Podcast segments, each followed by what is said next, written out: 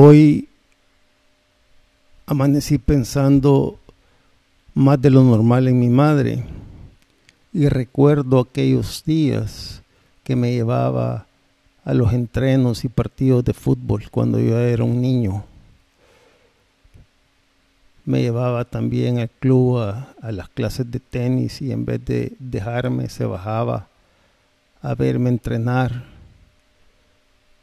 y luego comentarlo en el carro. Recuerdo cuando me llevó a la academia militar junto con mi padre. Él fue un sábado. Me dio un abrazo y me dijo, Bobby, vas a, estar mejor acá y espero que aproveches tu tiempo. Cuando yo regreso, pues siguió de la misma manera. Ya llevándonos al colegio a mis hermanas y a mí, eh, de vez en cuando donde las novias. Mamá no era una persona que hablaba mucho, no era cariñosa, pero sí era un, una mujer de muchas acciones y detalles que no necesitaba hablar para quererla.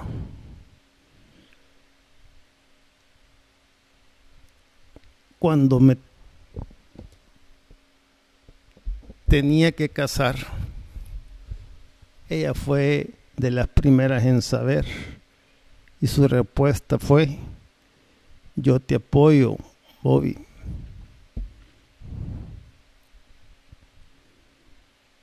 Y así sucedió vio a, mis hijas como propias. Una abuela como ninguna.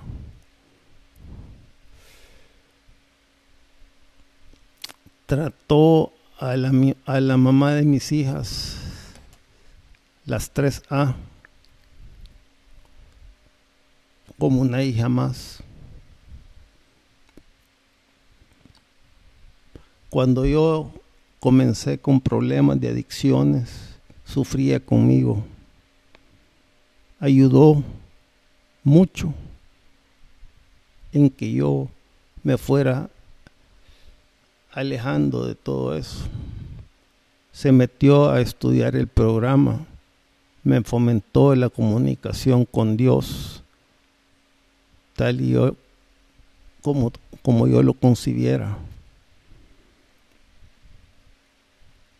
Cuando le diagnostican cáncer, empezamos una relación más espiritual y más íntima.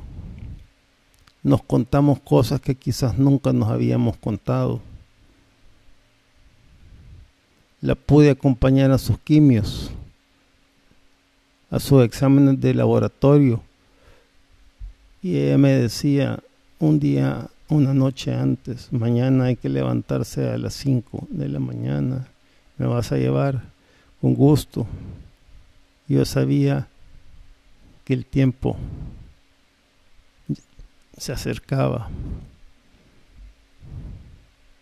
Madre como la que yo, Dios me regaló, ninguna ya no me vio consumir. Se fue así. Y me cuida de dónde está. Está en el cielo. Viéndome ser una mejor persona. Una mejor persona conmigo mismo y con los demás. Como le extraño. Y a ti que me escuchas y tienes madre, atiéndela, no le des problemas. Dile cuánto la quieres porque hoy es el momento. Adiós.